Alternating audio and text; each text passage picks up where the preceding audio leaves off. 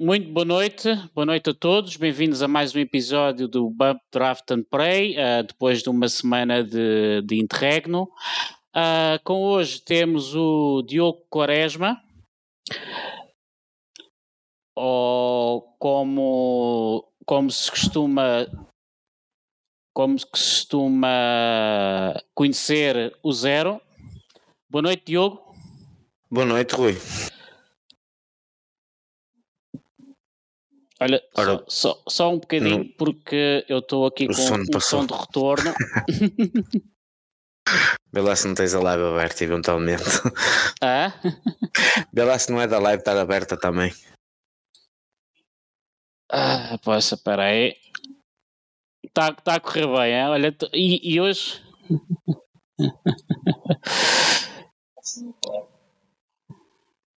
Eu já te vou dizer do que é que é. Espera aí. Olha, é a live está aberta, pronto, já. Eu já... era o que eu estava a dizer, lá se não é live está aberta. Exatamente, exatamente. Quem, quem tem experiência de lives. Agora, entretanto, baixei a minha câmera. Portanto, vamos encher aqui um bocadinho de chouriços. E já apareci outra vez na imagem. Chouricinho assado é bem bom, meu menino. Exatamente. Olha, então boa noite uh, mais uma vez, já não vou fazer a introdução. Uh, Diogo, uh, eu geralmente não faço assim grandes introduções, começo logo assim a, a matar. Diz-me uma coisa, visto que é, que é a primeira vez que, que vais estar aqui e espero que venhas mais vezes ainda este ano, diz-me uma coisa, como é que tu começaste nisto, o Sim Racing, Uh, aquele momento em que de repente estavas sentado e sossegado na tua casa e, e depois tinhas um volante à tua frente? Um, por acaso é uma história bastante curiosa porque eu desde pequeno sempre, sempre gostei muito de automóveis. Aliás, o meu irmão dizia que eu tinha uma tendência incrível de desmontar os, os carrinhos dele. Um, eh, depois não os sabia montar, mas pronto, isso, isso já são outros 500. E, e uh, lembro-me perfeitamente que em 2005 uh, eh, tinha eu. Pai, matemática vai-me trair, não é? Mas devia de ter pai 15 anos, qualquer coisa assim, mais ou menos, acho que é isso. Um, um tio meu, fanático por corridas, decidiu perguntar antes de ir ao, na altura ao, ao, revival do Circuito da Boa Vista. Foi a primeira edição em que o Circuito da Boa Vista voltou. E esse meu tio era completamente maluco pelos, pelos fortes cortes uh, dos clássicos, do Joaquim Jorge e isso e toda a gente sabe que pronto, a grande luta nos clássicos na categoria principal são os escortes com os Porsche. Ora bem, como uma pessoa de, de 15, 14 anos e na altura muito entendida de automóveis, Sim. quando o meu tio me diz: Ah, anda comigo, vamos ver os escortes a dar na boca aos Porsche. Eu, este gajo está mas é maluco, mas desde quando é que um Ford vai, vai ganhar um, um Porsche, não é? Uh, mas a realidade é uma, eu lá fui, ficámos ali numa das melhores curvas, que era a, curva da, da igreja da Vilarinha, e pronto, foi basicamente, na altura ainda não havia redes no circuito nem nada, por isso toda a gente pendurada no, nos rails, e, e foi incrível, foi uma sensação incrível realmente ver o Joaquim Jorge assim completamente atravessado à frente do score na altura do Café Santos e, um, e a partir daí procurei na net um, jogos de automóveis em que tivessem o escorte, porque eu queria andar com o escorte. Conheci o Sim Racing, comecei por comprar um volante que só fazia 180 graus. Passado dois meses estava a comprar o G25 e um, ia começar a correr na altura na PT Sims no Racer 7. Uhum. Por isso foi basicamente foi uma paixão do Real que me puxou depois para o, e, para e, e, e, quer dizer que não, não, não, não apanhaste aquela parte ainda de, de andares uh, online sozinho, de andar sozinho, foi logo online. Uh, sim, fui logo online, depois acabei por ter contacto com outros simuladores mais antigos, porque tipo o GTR2, que era bem uh, que na altura ainda estávamos numa fase muito de transição para o Race e Racer 7 uh, mas ainda se usava muito o GTR2 para os campeonatos de GT. porque na altura o Racer 7 quando saiu no início era muito limitado a nível de GTs e tinha basicamente só, ou melhor, o forte deles era o campeonato da WTCC de turismos, Uh, depois é que com várias DLCs começou a ser o GT Revolution, entre outras coisas, e começaram a ter mais GTs, mas ainda cheguei a andar depois também em, em GTR2, no Touring Car Legends, acho que era assim, ou no GT Legends, já não sei bem, que foi precisamente onde tinha os scores que depois até deu origem ao mod, ao famoso mod do, do Historic Endurance para o, o R Factor 2, onde tínhamos então carros que correm, no, no, nomeadamente aqui no Nacional de Clássicos, o Escort, Porsche, entre outros, não é? aquele, aquele modo famosíssimo, um dos melhores modos do R-Factor 1. Uh, ah, mas sim, eu comecei logo numa fase em que o online já tinha dentro das comunidades uma presença muito forte, nada como o que acontece hoje em dia, como é óbvio, que isto ainda vai explodir mais com, a, com estas novidades da, da ESL, mas mas realmente foi uma.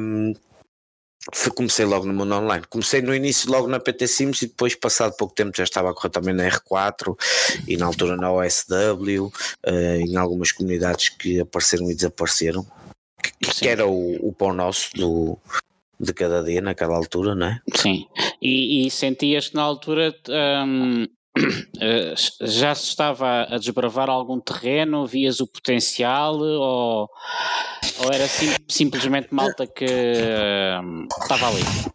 Não, não tu, é assim, já se, já se via que existia potencial, até porque pouca, pouca gente, digo eu, não, quer dizer, não sei, não é? Uh, mas eu acho que não há muita gente que saiba que, que na altura o, um, Uh, o WTCC organizava uma competição que era o VWTCC, onde as pessoas faziam qualificadores e depois iam, uh, eram convidados a ir a um circuito, não era em todas as rondas, mas em rondas específicas eram convidados a ir a um circuito, onde, com, uh, digamos, onde. Uh, pronto, ias competir com, com outros pilotos, com, com um top 20, por exemplo, de um leaderboard, e uh, chegou lá Irenzo Bonito, por exemplo, lembro-me, havia outro que era muito forte, que até foi várias, várias vezes campeão da FSR, não sei se era David Greco, que ele se chamava, acho que era David Greco, ou, ou se não era qualquer coisa parecida.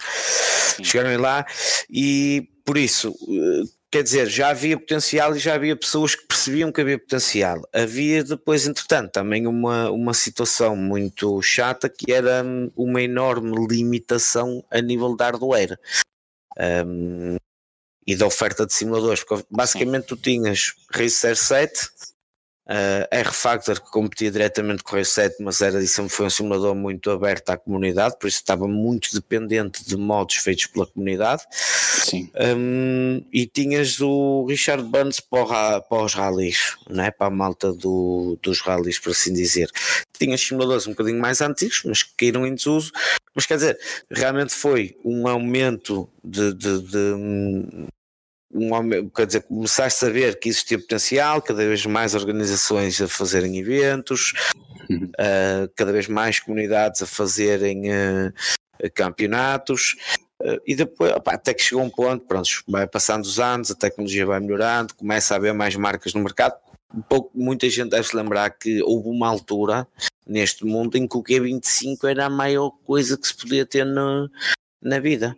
Uh, primeiro, primeiro conjunto, por assim dizer, de, de, de, volante com três pedais, um force feedback espetacular, 900 graus de rotação no volante, trazia a caixa que na altura podias pôr sequencial ou em H, que depois acabavam por ir à vida, porque essas caixas acabam por durar pouco a troca, por causa pois. das trocas e tudo. Mas, mas quer dizer, eh, e depois aparece a Fanatec com os primeiros volantes deles, os primeiros pedais load cell, por assim dizer. Isto, atenção, eh, isto falando tudo em, em preços que, que, vão, que são para os meros mortais, não é? Porque Sim. já tinhas marcas que faziam hardware personalizado, eh, mas com preços que Sim. bem, nem, mesmo, nem, era, e, nem era bom, assim, não é? Mesmo assim, se hoje são nicho, na altura ainda, ainda, ainda seriam muito mais. Sim, sim, sim, sem dúvida. Uhum. Mas, mas sim, existia potencial, o potencial sempre lá teve. O sim racing, eu sempre vi o sim racing um bocadinho como muita gente gosta de comparar, na minha maneira de ver, o, o, o sim racing ao real. E eu acho que estar a comparar é um erro. Eu acho que as pessoas deviam de perceber que o sim racing nunca vai ser igual ao real, um, como é óbvio pois. por uma, uma variedíssima série de coisas e a primeira logo tu podes pôr, podes ter o melhor simulador do mundo, motion, até podes ter aqui um GRK de gasolina ao lado para simular o cheiro a gasolina e alguém estar aqui a queimar a borracha para sentir o cheiro de, de pneu queimado. Hum. Mas a partir do momento em que tu tiras uma componente de risco que existe no real, que é tu estás lá dentro, tu tens um acidente e podes te magoar, isto nunca vai ser igual, uh, nunca vai ser igual ao real. Agora, pois realmente com a modernização e com o desenvolvimento da tecnologia a nível hardware e isso tudo, em termos de sensações de condução, estás cada vez mais perto, os simuladores estão cada vez melhores, estão cada vez mais competentes. Um, e, um, e tens muita gente que consegue dar o salto do virtual para o real e, uh, e normalmente são bem sucedidos, até porque claro. tu no virtual tens, a maior parte das pessoas tem menos uma componente sensorial, que é precisamente o facto de não sentir o comportamento do carro no corpo, e só através do volante do que vê e do que ouve, e quando Sim. lá chega normalmente acaba por se dar bem porque ganha mais um componente sensorial, e o exemplo disso é por exemplo lá o Jimmy Broadbent, não é? que tem feito na, na cena dele tem feito bons resultados, não é? Sim, sim. Por, por acaso, tem, tem, já, já aqui tivemos dois casos, ainda, ainda hoje reparei. Eu às vezes costumo dizer que a pessoal às vezes pergunta-se como é que é, então, isto é assim, nós estamos aqui no, nos simuladores porque se calhar 80% de nós não pode estar no real, porque se 80% de nós tivéssemos possibilidade de ir ao real, nós, nós íamos ao real, nem que seja para fazer campeonatos a, amadores. Portanto, eu, eu concordo contigo, acho que esta conversa às vezes não, não vamos a lado nenhum. Simuladores são simuladores, uh, real é, é real. É real. É, é real. Sim, acho que não, não comparar uma com a outra. Assim, podes comparar em certo ponto na questão de lá está, uh, teres algumas sensações de, de condução, teres a noção Sim. do que são pois umas linhas de, de trajetória, uh, quer dizer, uh, aliás, os simuladores são cada vez mais usados por equipas profissionais claro. e pilotos até que estão a começar em categoria júnior. Por algum motivo também é, não é? Acho que ajuda Agora, bastante. Um, um piloto amador um, um piloto amador de ralis, por exemplo, sabe que há um troço que está no. há uma, uma rampa que está num simulador experimentar para ver mais ou menos como é que são as curvas, um circuito que tu não conheces. Um, eu acho que é perfeitamente. Um, é, acho que é perfeitamente aceitável e dá perfeitamente, mas depois as, as sensações do real são do real. Uh, agora, já contaste mais ou menos como é que foi o, os primeiros passos passos, mas eu sei que tu tiveste a, saltar, a, a certa altura da tua vida uh, uma passagem para, um, ou seja, tornaste isto dos simuladores uma, uma profissão. Um, ainda na altura não, não era muito em voga, não, não é, não é estes, uh, os pilotos virtuais que se tornam streamers e daí a profissão de streamer. Uh, como é que foi essa passagem? Como é que surgiu esse convite e como é que de repente acabaste? Eu penso que uh, tu, se não me engano, és do Porto e acabaste no Algarve, não foi uma coisa assim? É verdade, é verdade. Um, esse convite surge um bocado na altura pelo início do conceito das, dos race centers em Portugal, que foi o, o Carlos Barbosa da, atualmente da GIS Competizione e o, e o olha agora vou, vou, vou, ter aqui um problema que eu não me lembro do último nome do Tiago uh, que eu até normalmente trato, tratava por boss Uh, olha que cena, não me lembro do último nome do homem, ele vai ter que me perdoar. Mas pronto, foi, foi o Tiago da Game Tech que basicamente, ah, em conjunto também com o, o Mário, está-me a faltar um nome também, o Mário da Atlântico na altura, foda-se. Eu sou terrível, peço desculpa, sou terrível com nomes. Um, como é que ele se chama? Mário que é? Mário que é? Oh, não sei se tu conheces o Mário da Atlantic Racing. Sim, e, só que eu estou-me a tentar lembrar do segundo nome. do nome, também não sabes. meu, isto para andar uma branca, man. Mas não é Mário Vitor. não, eu, eu começo, eu, eu começo a dar uma branca, eu começo aqui a flashar e, e, depois é que depois já sei o que é que vai acontecer, vou ficar a noite toda a pensar nisto. Mas pronto, Exatamente. basicamente para o pessoal perceber foi o foi então o Tiago, uh, o Mário uh, o Mário da, da Atlantic e o, e o Carlos Barbosa, que, que, iniciaram este conceito de, de recentas, por assim dizer. Uh, e, um, e fez com que se montasse a primeira loja e espaço físico em Portugal, onde as pessoas que não tinham acesso a ter material de sim racing podiam ir e experimentar, correr com os amigos. Era uma espécie de, na altura, o conceito foi até um, um bocado confundido com as lojas arcade. Não sei se sim, lembras, as, sim, as arcade lembro, shops, lembro. as game shops, onde tinhas o Sega Rally e isso tudo. Mas pronto, as pessoas depois começaram a perceber que uh, não era bem o mesmo conceito, que era uma cena. Tiago Pereira, do, do Tiago já me lembrei, Tiago Pereira, há de me vir do Mário à cabeça, desculpem lá. Mário e, Rocha, um, não é Mário Rocha? Mário Rocha. Mário, Mário Rocha. Mário Rocha. Exatamente, exatamente. Isso mesmo, prontos. E, um, e na altura, pronto, esse conceito apareceu assim, o Mário acabou depois por sair, ficou só o Carlos e o Tiago, e as pessoas confundiam aquilo com uma, uma cena de, de, dos Chegas e dos arcades, mas perceberam rapidamente que não era isso. Uh, depois eu fui convidado, isto, pronto, isto, o conceito apareceu e agora apareço eu, digamos, a, a minha ligação ao conceito foi que foi através do Luís Diniz da R4. Porquê? Porque eles na altura equiparam as lojas com Trustmasters do T500. Um, aqui publicidade fria a Trustmaster, Exatamente. mas pronto. Uh, aquilo com Trustmasters a 500 e puseram num cockpit que tinham lá, um cockpit um bocadinho melhorado, por assim dizer, tinham uns Fanatec V1, uns pedais. E estavam a ter dificuldade. Já, já, agora, para, para, em que ano foi isso, mais ou menos? Isto foi em aí 2011. Hum. Foi para aí 2011, porque eu fui para o Algarve em 2000, foi para aí 2011, eu não sei ao certo, mas foi 2010, 2011. Ok, continua, desculpa. E, hum, e eles na altura compraram uns, tinham uns Fanatec V1 e estavam a ter problemas com aquilo, não conseguiam pôr aquilo a funcionar direito, o Luís também não conhecia muito bem, não conseguia pôr, mas sabia que eu tinha uns. Então, como eu moro perto aqui da loja, o Luís liga-me uma tarde, aí não sei o quê, precisava da tua ajuda para vir aqui, uh, para me ajudares aqui a montar um. E eu, como é óbvio que tenho uma, uma grande estima pelo, pelo Luís, pelo Luís Diniz, apesar de falarmos relativamente poucas, mas tenho, é uma pessoa que tenho em, em grande, grande estima. Fui lá, com ele, ele veio-me buscar a casa, na altura no seu golfozão, fui lá e montei aquilo e pus aquilo a funcionar. Pronto, e na altura, tanto o Tiago como o Carlos convidaram-me para eu ir à inauguração, ajudá-los para o caso de correr alguma coisa mal, como o Luís também lhes tinha dito que eu era uma pessoa pronto, que conhecia, estava dentro do mundo, não sei o quê, Sim. e eu acabei por ir e eh, até em vez de, digamos, ir brincar na inauguração, acabei por ir em parte trabalhar.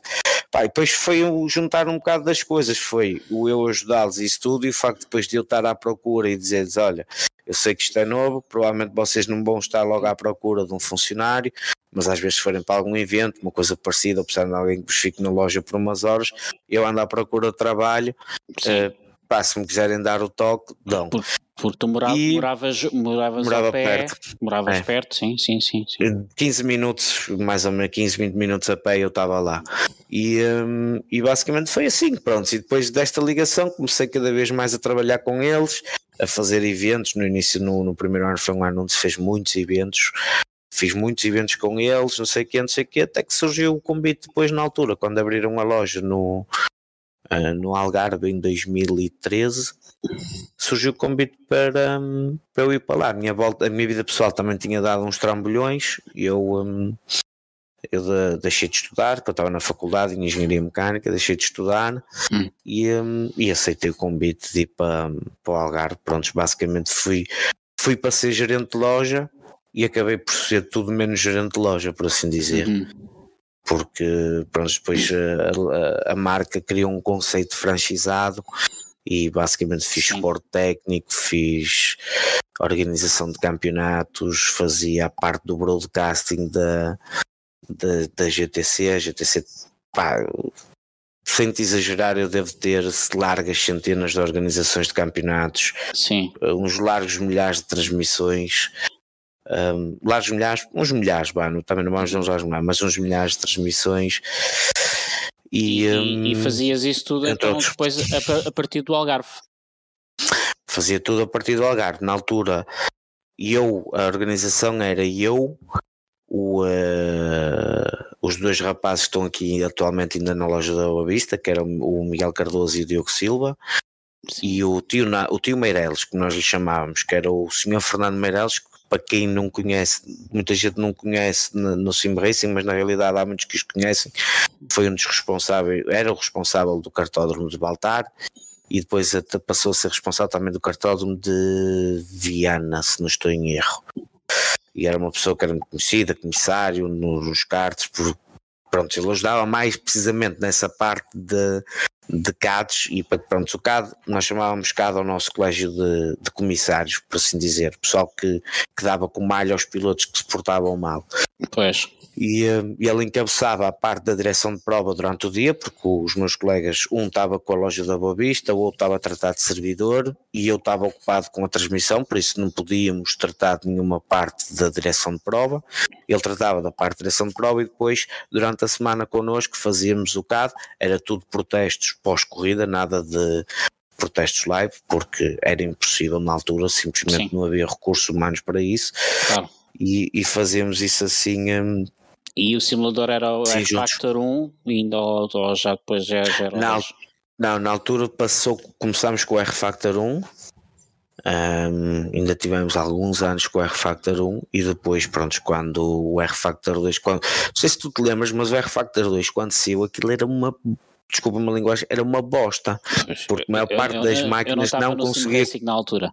Na altura, pronto, aquilo, a maior parte das máquinas não conseguia correr aquilo. O jogo estava mal otimizado, super pesado, e tu tinhas que ter basicamente um canhão de máquina para conseguir correr aquilo minimamente em condições.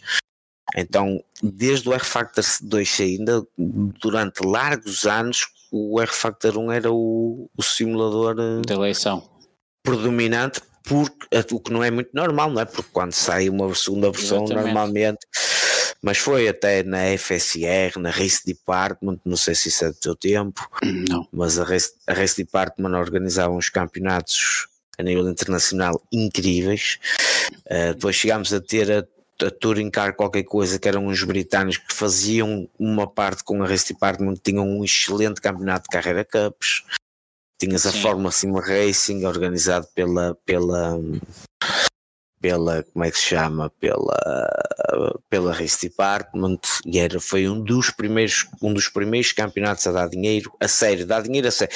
Quando falo dar dinheiro não estou a dizer aqueles campeonatos que pagam 30 euros ou, ou 40 a um piloto, estou a falar pois. daqueles campeonatos onde tu pagas se calhar 750 euros de taxa de inscrição, mas depois recebes um prémio para de, de, de 5 mil euros ao final do, do campeonato, ok? Sim. Uh, e a Fórmula Sim Racing, pronto, era esse campeonato na altura, não é? Mas, mas assim, era um mundo muito diferente do que é hoje em dia.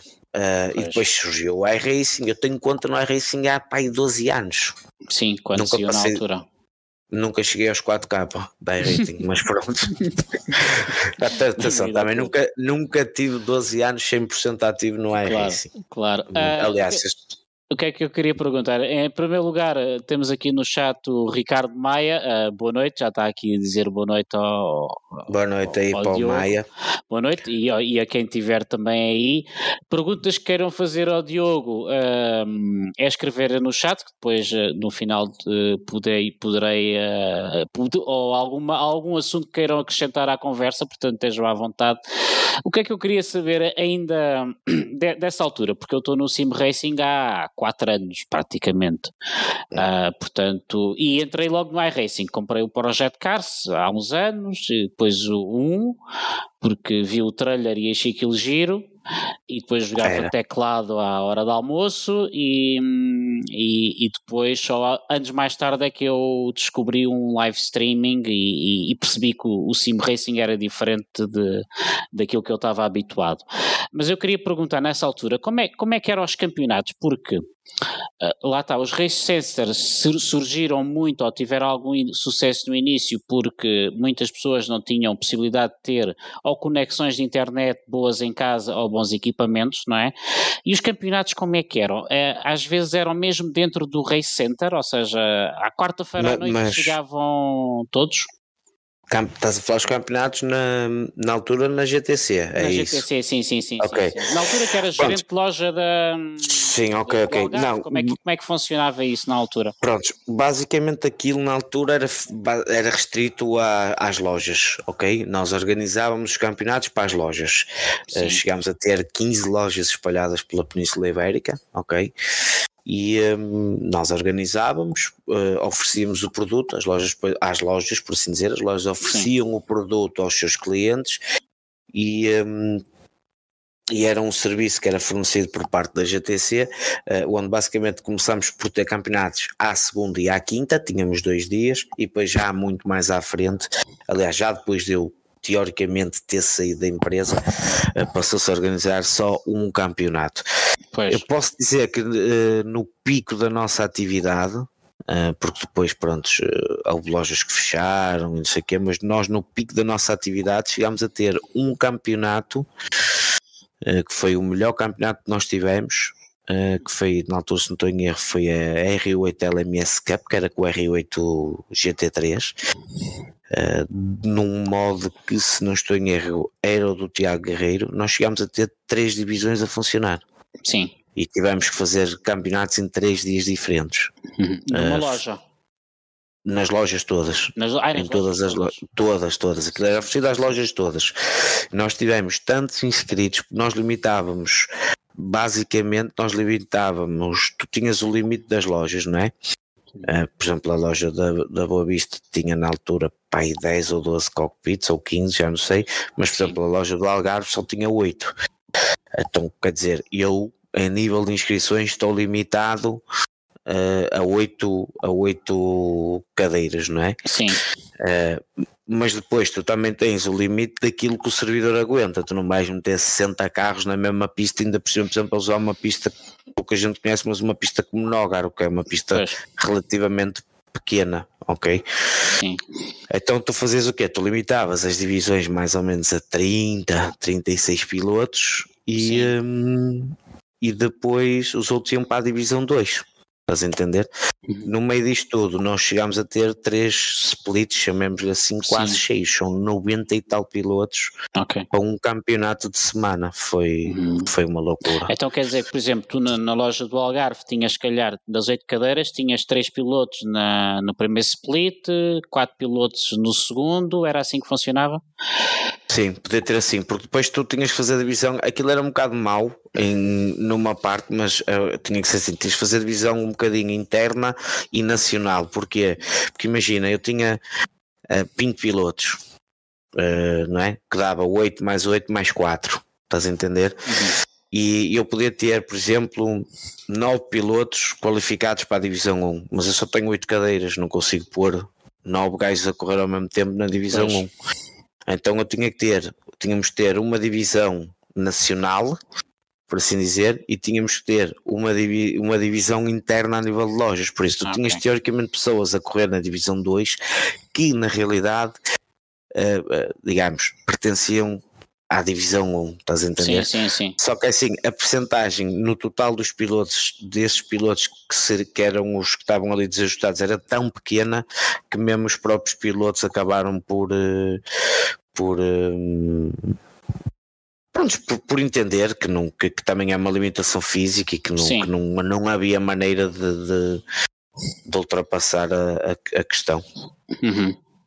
E, e, e, e, como é que como é que depois uh, como é que tiveste mais ou menos no Algarve até, até mais ou menos quando? Ora, eu fui em 2013, isto agora estás-me a pôr a fazer matemática esta hora, depois de um dia na, DGL, estás-me a matar, oh, Rui. Mas deixa-me cá ver, peraí, 2013 eu fui para lá, e a minha sobrinha tem 5 anos feitos, vai fazer 6 este ano, por isso ela nasceu em, ajuda-me, 2017, não é? Exatamente. Mais Isso- ou menos. Só para. Porque- Só vamos situar. Eu estive no Algarve, se não estou em erro, de 2013 mais ou menos a 2016. 2016, 2015. Sim, Depois vim para Mafra, que ainda tive um ano, acho eu, quase um ano em Mafra, um ano, um ano e- e pouco. E Também. depois regressei ao Porto. também, também as mesmas funções. Uh, um bocadinho diferente. Na altura a loja de Mafra pertencia ao grande Paulo Honorato da, da SM Racing. SM, é assim, não é? A cena sim, dele é SM Racing. sim, sim.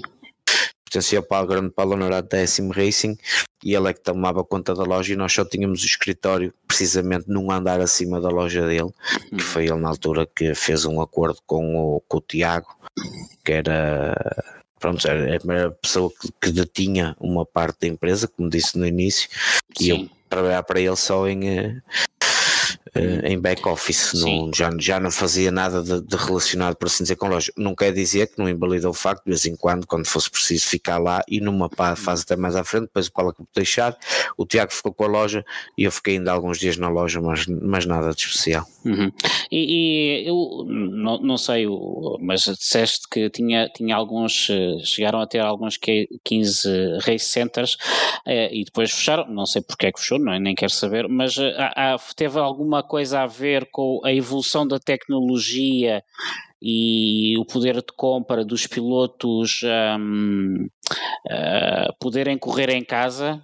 Até, até teve Não. a ver um bocado com isso. Achas que ahm, como é, como é que é de Não, explicar? não, é, por é que exemplo, era eu- eu dou-te um entre os pilotos da loja? Não, não isso, era, isso sempre foi fantástico. Havia aquelas rivalidades entre lojas, até que nós chegámos a ter um campeonato de fórmulas que era o autódromo que era representado e não os pilotos. Havia sempre aquela rivalidade entre autódromo, porque pá, eu sou- do Porto, não quero perder para o gajo do autódromo de paredes, não é? Sim, sim, sim, muito menos para um gajo do autódromo do Algarve que, que quer dizer que ele fica, fica lá embaixo onde não é? Judas Pois. não passou naquela terra. Fica nos mouros, Sabes? né? É, Pronto, Marrocos. estás a entender? É, Havia sempre um bocadinho essas rivalidades, mas por exemplo, nós fazemos um convívio, tentámos fazer um convívio todos os anos e chegámos a ter o pessoal a reunir-se ao centro do, do país e muita gente mesmo.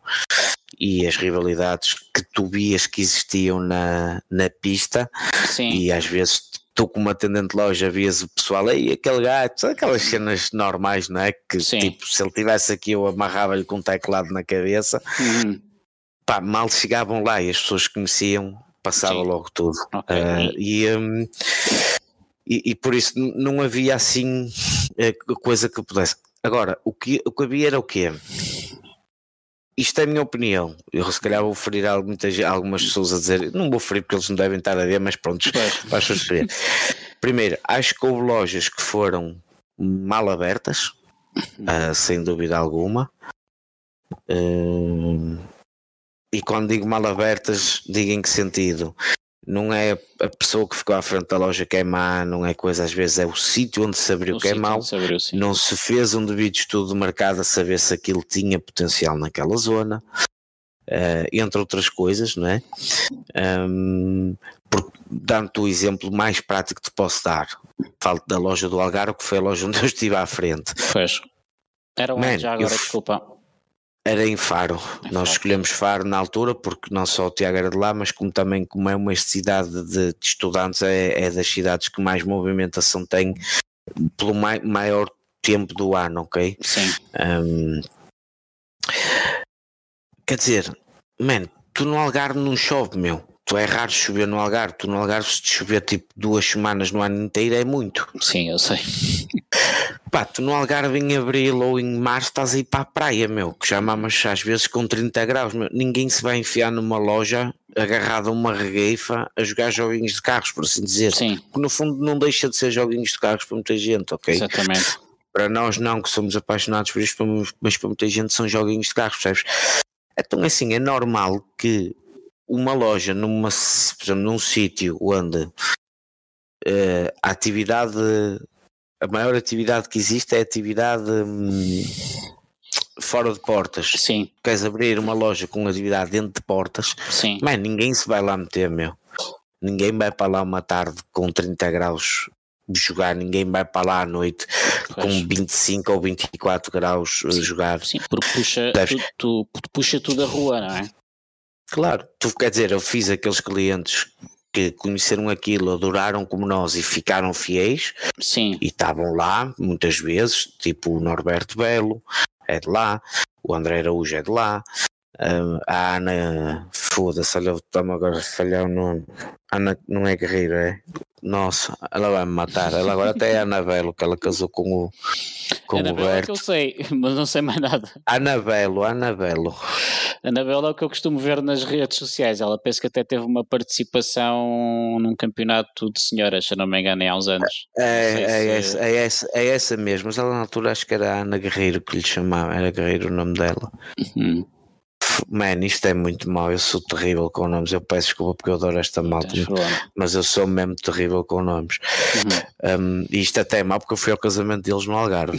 eu fui de propósito do Porto ao Algarve para ir ao casório deles que fui convidado. Exatamente. Não, mas isso, isso... isso, do tempo que estás a dizer é real porque eu não sou algarvio, mas em relação a ti estou aqui a meio caminho. E nós, e, eu detestava o Algarve e, e hoje ainda. Porquê? Porque eu só ia no, no, no verão de férias, que é quando aquilo está cheio, está cheio de calor, e filas para todo lado. e há uma vez que uma vez tive um cliente no Algarve e fui lá em janeiro. E calhei a, até a ficar de uma noite para o outro. e estava um sábado de manhã a tomar o pequeno almoço às nove e meia da manhã numa esplanada. Coisa, não, é coisa aquilo, que eu aqui o no tempo... Alentejo nem sequer tenho em janeiro, não é? E, e depois, eh, e amigos que lá tenho dizem que vivem lá porreiros porque, hum, pronto, está sempre bom tempo, pronto. Não, tá, lá, lá o tempo é incrível. E era, pronto, era difícil, era um negócio que logo ali à partida, na minha opinião, hum. Eh, quer dizer, eu pronto, eu fui para lá com 23, também uh, precisar de mudar um bocado a minha vida, mas a realidade é que se eu tivesse pensado um bocadinho, uh, se calhar tinha dito logo, olha, atenção, porque isto aqui é capaz de não funcionar muito bem, porque estamos a falar num sítio uhum. mas, onde... Mas, agora que, hum, que falaste na... Uh, falaste na. Ai, desculpa, agora, agora estou com o nome belo, esqueci-me do nome da um, Ana, não é? Da Ana, da Ana, Ana. sim. Uh, eu lembro-me de ter ouvido uma entrevista da Ana no, num podcast do Miguel Gama, se eu não me engano, um, em que ela também contou a, a trajetória dela e dá-me a impressão que tu, vocês consegui, cada loja conseguia formar no fundo uma comunidade como nós hoje temos. Uh, era uma microcomunidade de cada loja, portanto havia, havia sempre ali um, como, como, é, como é que era o dia a dia de, de, de, dessa comunidade? Porque é uma comunidade diferente do que nós temos a Nerve, ou temos a TWR, ou temos a PTC. Sim, ali, a, ali a, grande, a grande diferença é que as pessoas juntam-se à noite lá para tomar um café. Às vezes eu tinha, pois. por exemplo, às vezes, aliás, a minha lo, a loja lá na altura do Algarve era um ponto de encontro. A Ana, o André, o Beto, o Bruno e o Pedro Tendinha, que eram os irmãos, o Pedro era, nós conhecíamos como Cebola, Uh, quer dizer, muitas vezes até iam lá, nem iam andar, iam lá beber um café, estavam lá um bocado na letra, levavam, por exemplo, o André, a mulher do André ia sempre lá com ele beber café e ele levava o filho dele na altura, que ele tinha um que era o, uh, Gabriel, depois acabou por ter o segundo, que é onde eu ainda lá estava, que era o Henrique. Eu até tenho uma, acho que tinha uma foto no meu Facebook que eu estou com um bebê ao colo na loja, que é precisamente o, yeah. o, um, o Henrique.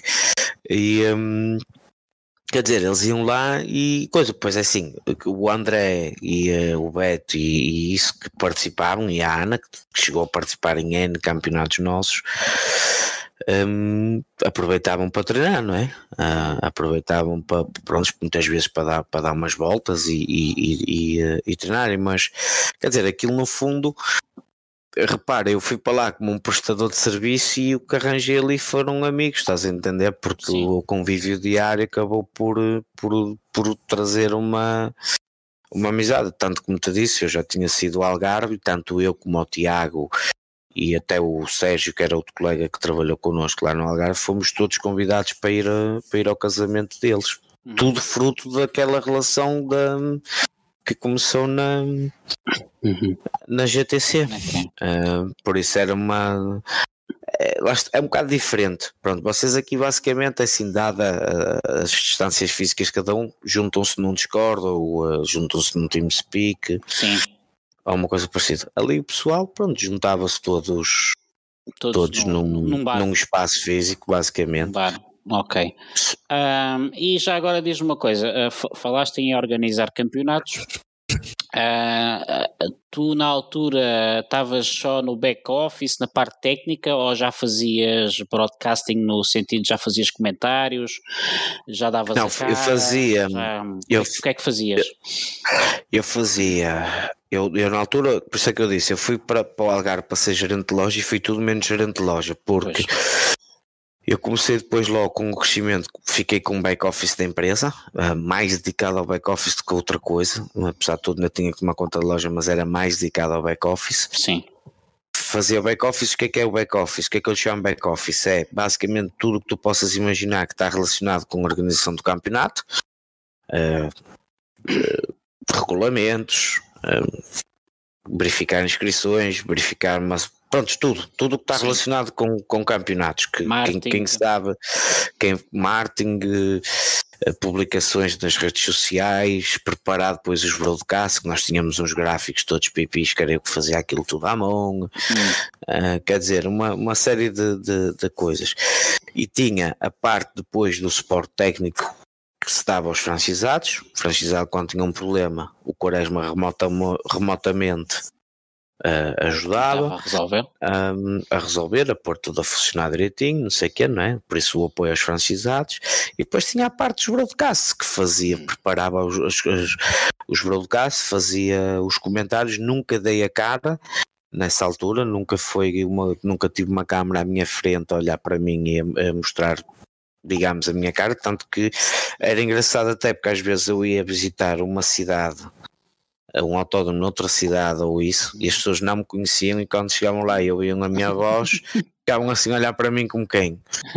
Eu já estou bem em algum lado, não é? Exatamente. Estás a ver? E depois associavam o facto de eu estar a visitar a GT e ser da GT. Tu és o Quaresma, não é? Que pois. comenta. Já, yeah, sou esse mesmo. Uhum. E então acabou por. Hum, Fazias os comentários então? Sim, fazia. Basicamente a TV, a TV era o meu menino. Tinha o Sérgio, que era o meu produtor, que era o homem que estava na altura com o BMX, que era o meu colega de trabalho, a, a passar as cenas, porque aquilo tínhamos uma pequena equipa. A verificar os comentava, som, esse tipo de coisas. Tudo, essas cenas todas. que aconteceu no início. Pronto. Hum, basicamente, não, não é que seja mau, porque isso acontece. Eu já pois. disse, eu fiz streaming e não há uma streaming em que eu não tenha um problema qualquer. ou são os alertas que não funcionam, ou é o CAPS que não abre, ou é o, o Race Labs que, que, que, o Race Labs não, o, o Trading Paints que não me está a carregar as skins, Sim. ou é o meu som que está amarado. Há sempre alguma é, coisa que a acontecer. Que é o que irrita mais ao Trading Paints não carregar é. as skins, não é? Mas não te preocupes, por isso o teu, o teu caso não é único, acontece a toda a a gente acredita. mas, mas digamos, tínhamos ali uma pequena produção semi-profissional e depois eu fazia os comentários, a parte das vezes fazia os comentários sozinhos e digo-te já que é a pior coisa que pode acontecer é, é tu estás a comentar sozinho porque tens que comentar o que eu está sei. a acontecer mas é basicamente é, estás com um olho no burro, desculpem, mas estás com um olho no burro e com outro no cigarro, porque tu tens que comentar o que está a acontecer, mas tens de estar a ver o que é que está a acontecer no outro lado, porque a seguir vais falar daquilo, ou uma uhum. merda parecida.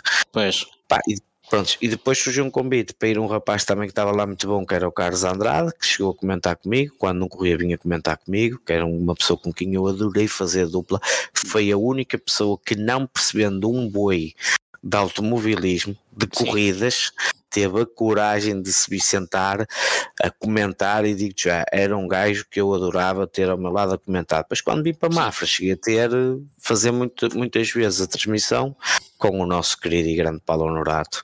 Pois. Uh, ele ajudava-me na parte do, dos comentários. Só que quando eu estive em Mafra, eu não só tinha os comentários, como depois também passei a ter a parte da produção, porque o Sérgio Sim. não veio para connosco para cima, ficou no Algarve e eu tive que assumir a parte que era do, do Sérgio, e então aí foi mesmo imperativo arranjar um segundo comentador para me, Sim.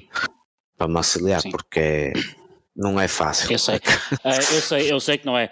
Uh, o Maia Ricardo também, o Maia Tuga, que ele já disse o nome, também está a dizer que, que, hum, que fazer comentários sozinho não é fácil uh, e eu faço e digo já tive, tive o, Tiago, o Tiago Godinho e inicialmente tive o Rui Teixeira e o Ivo também, não é? Mas o Ivo às vezes estava no, no Race Control.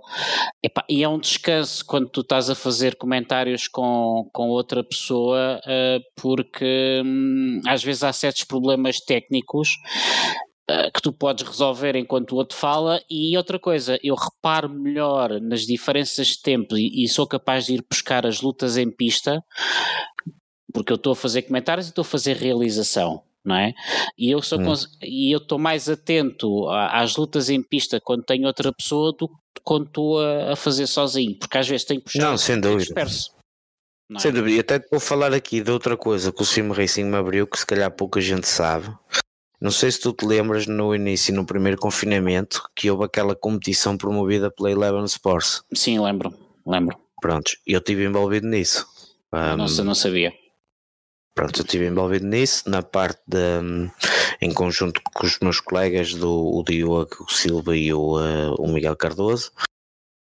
Uh, eles fizeram, trataram da organização em conjunto com a Eleven e eu depois fui para a parte só do broadcast, ok? Hum. E fizemos aquilo com uma empresa que era a News, que pertence ao grande Pedro Princk, que é quem eu mando um abraço, se me permitires. Sim, claro. Que basicamente faz muita parte da cobertura, por exemplo, das Champions e tudo lá fora, é essa empresa que capta as imagens e, e isso tudo para a Eleven e entre outras coisas.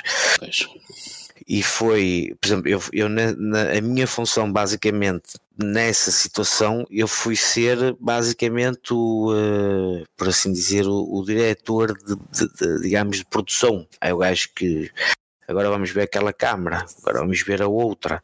Pois. E bem, vocês não têm a, a noção, nem eu tinha, acredita, nem eu tinha, bro, pois. do mundo que é de fazeres uma transmissão para a TV, mano eu trabalhei lado a lado, por assim dizer, com o João Carlos Costa, que é um dos melhores comentadores de automobilismo que, que existe, com o Miguel Roriz, que fazia a dupla com o, com o, com o João Carlos Costa, e, hum, e tipo, quer dizer, aquilo foi, pá, foi, foi um mundo, mano, foi, aquilo éramos era o Pedro Pink uh, a tratar, por exemplo, do programa que mistura tudo, por assim dizer. Era eu a tratar das câmaras que iam aparecer na, na, na coisa e a dar indicações aos meus colegas. Depois tinhas, tinhas outros dois colegas a controlar outros dois computadores que estavam no simulador pois. a ir buscar outras câmaras, estás a entender? Sim. Uh, opa, é surreal. Um painel para aí 6 ou 6 ou 7 ou 8 ecrãs à tua frente, tudo pois. a dar, tudo cronometrado ao minuto, porque aquilo é ao minuto, basicamente. Sim, sim, que, sim, sim. Que, que, se faz. Man, eu antes da primeira transmissão fizemos, nunca mais esquece, estavas a falar dos teus problemas, então vou-te contar esta. Antes da primeira transmissão fizemos pai 14 testes Ixi. À vontade, man. Eu fui lá quase todos os dias da semana à noite, porque eu uhum. levava o meu computador, eu desmontava o meu computador para levar mas, para os estúdios do rapaz. Mas, mas ias a, a, aos estúdios da, Eleven, não? Da, da, não, não, ia ao estúdio, aos, aos estúdios da News. Um, aí, aí, no Porto ou cá em Lisboa? Não, aqui no Porto. No Porto. Fulas em Lisboa não dava. Aqui no Porto. Pois, mas fui confinamento, não era? Pois. É, mas fui, fui, eh, fui um, ia lá todos os dias, basicamente, trabalhar, estás a ver? Já trabalhava na DHL. Sim a trabalhar na DHL, estava no início. Vocês não pararam no confinamento? Nada, nada. Exatamente. Foi logo quase no, no, segundo ano que eu estava a fazer o segundo ano, ia para o segundo que lá nós estava. Nós estávamos todos em casa, mas vocês andavam a. Sempre. E o trabalho a aumentar, porque as pois. pessoas em casa aquilo. Mas pronto. Um, todo roto às vezes, só deu chave com um, mano. Sim. Um, ia lá, pá, eu não quero mentir, fizemos pai 14 testes, mano. Primeira transmissão, tivemos um problema de merda que só, mano. Pois. Ninguém se percebeu que o som estava uma merda. Pois. Aquilo quando fomos puxar para trás. E não, e não dava. A ver, e o som uma valente cagada, man. Pois. Eu disse assim: foda-se, nós fizemos 14 testes, mano, ninguém se percebeu que o som estava uma bosta, meu. Pá, mas é tipo, é. Estás a ver, são merdas que acontecem. Exatamente. Filho, estás a falar e... nisto de uma cena a nível profissional. Exatamente. É? Eu, eu, já tenho aqui outra, outra, outra pergunta, mas vou aqui ao, ao, ao, ao Maia Tuga. Uh, ele diz para perguntar como é que hum, como é que surgiu o convite para ir à Eleven? Exatamente. Basicamente o convite surgiu por parte do, do meu colega do Diogo, porque ele já estava a organizar em segredo deles com a Eleven na situação.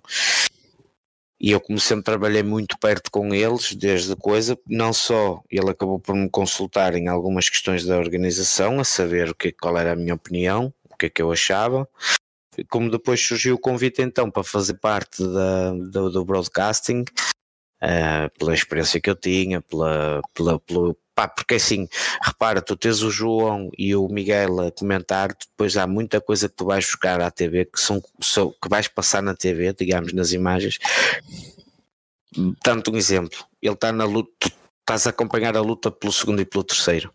Sim. Pá, mas o Miguel Roriz põe-se a falar de uma situação que está a acontecer no quinto e do sexto e tu a percebes-te e passas para, para a imagem do quinto e do sexto classificado.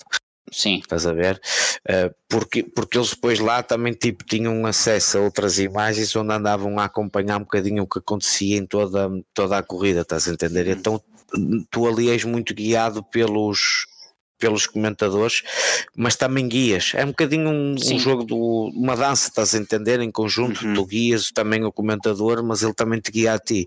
Ok. E aquilo surgiu, surgiu da parte do, do, do Diogo Silva e do, na altura e do Pedro Pinto, pá, pela experiência toda que tinha, né? de, de fazer as, as, transmissões sozinho e, uh, e, pá, e de me desenrascar muito bem, até por sinal, modéstia à parte, neste caso tenho que ser, tenho mesmo que meter modéstia à parte, mas Uh, e, e, acabou por, uh, por coisa. Pá, eu acho que tinha, eu, eu vi a pergunta dele, eu até ia aqui a ver, porque eu acho que tinha uma eu, foto do estúdio no meu Instagram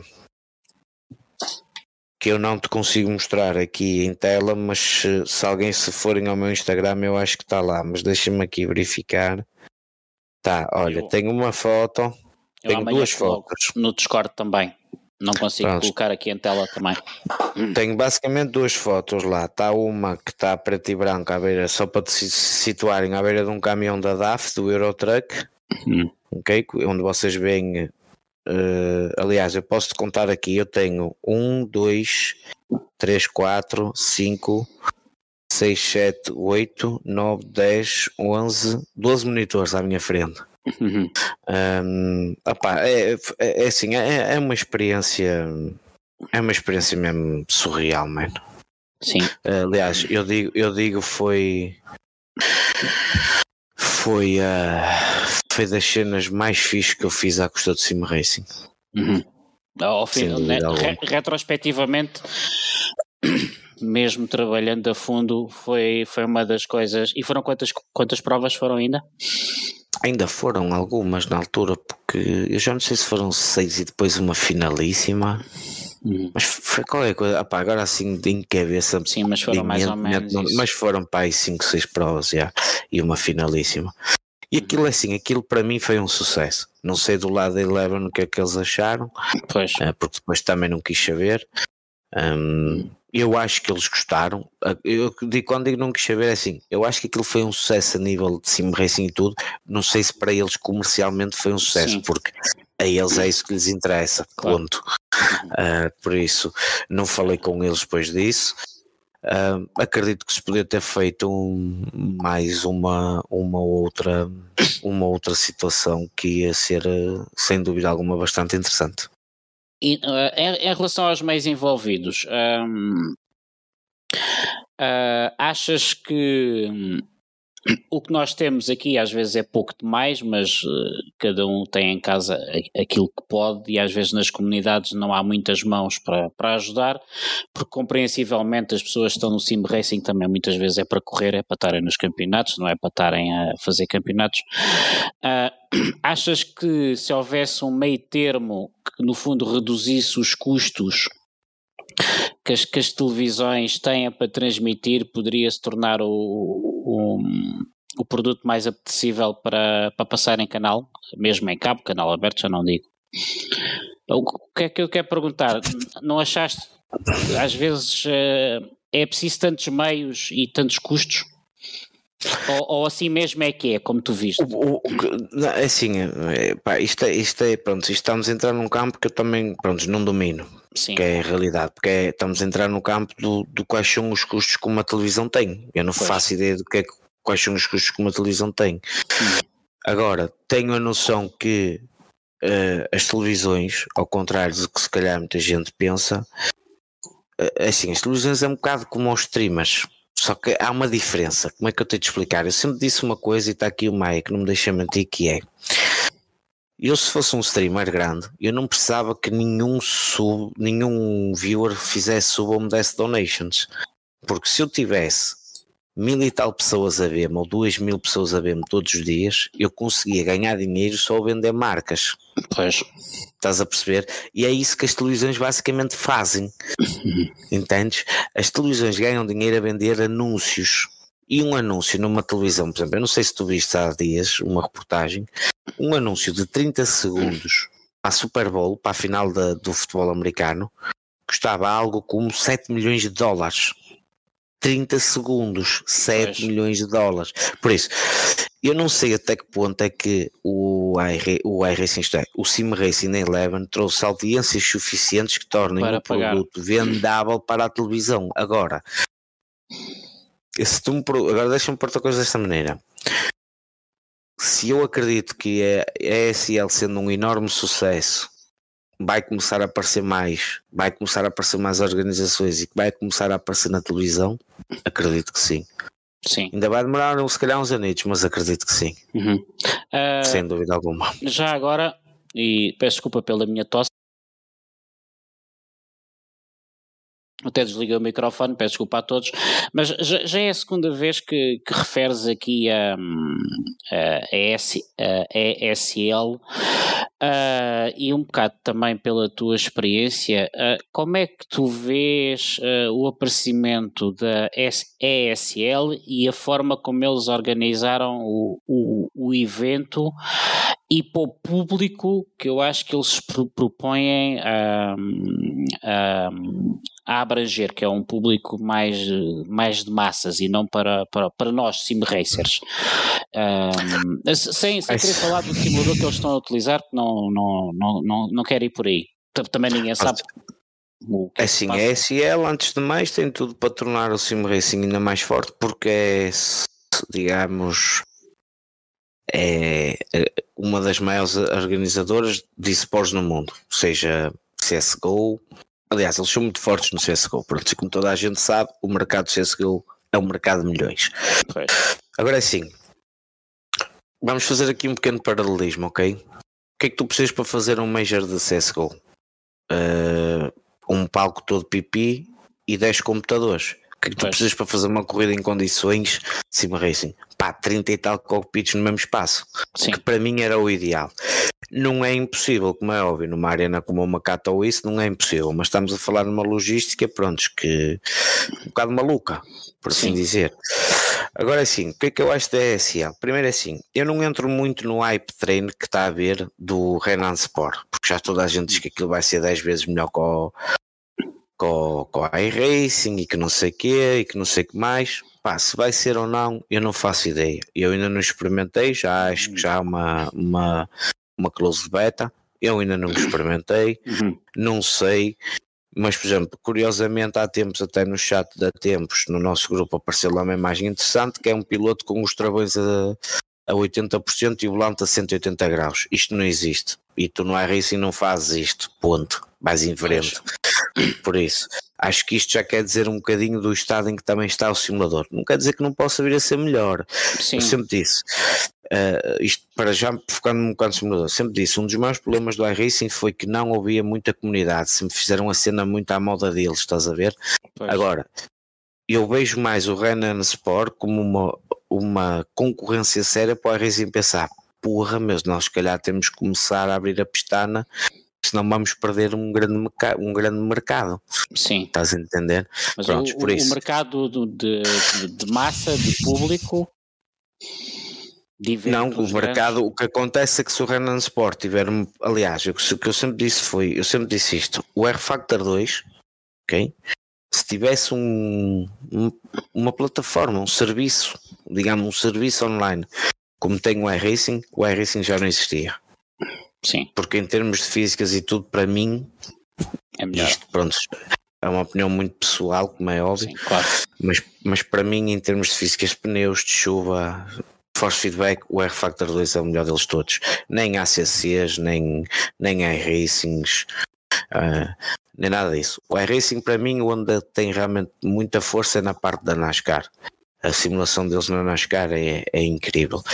No road é muito boa, não posso dizer que não, mas é como eu te digo, se o, o R-Factor 2 tivesse o serviço online do iRacing, já não existia road no iRacing, pelo menos. Sim. Agora, a SL, a SL, a SL tem tudo para andar para a frente. Isto ainda é um primeiro, isto que é isto que, eu também, que as pessoas também têm que ver. Este primeiro campeonato que está a existir é a convite. Isto quer dizer o quê? Isto basicamente quer dizer que eles também, isto para eles ainda é uma experiência, digamos, é um estudo de mercado, eles vão ver Sim. o que é que isto vai dar também e se vale a pena realmente apostar ou não. E, hum, e agora, opá, eu acho que efetivamente tem tudo para. Opá, e é assim, tem tudo para dar sucesso e depois a realidade também é, meu, tu tens uma Coanda que hoje em dia é pós-Coanda, é uma equipa aposta em uma equipa oficial de Sim Racing que é a Coanda.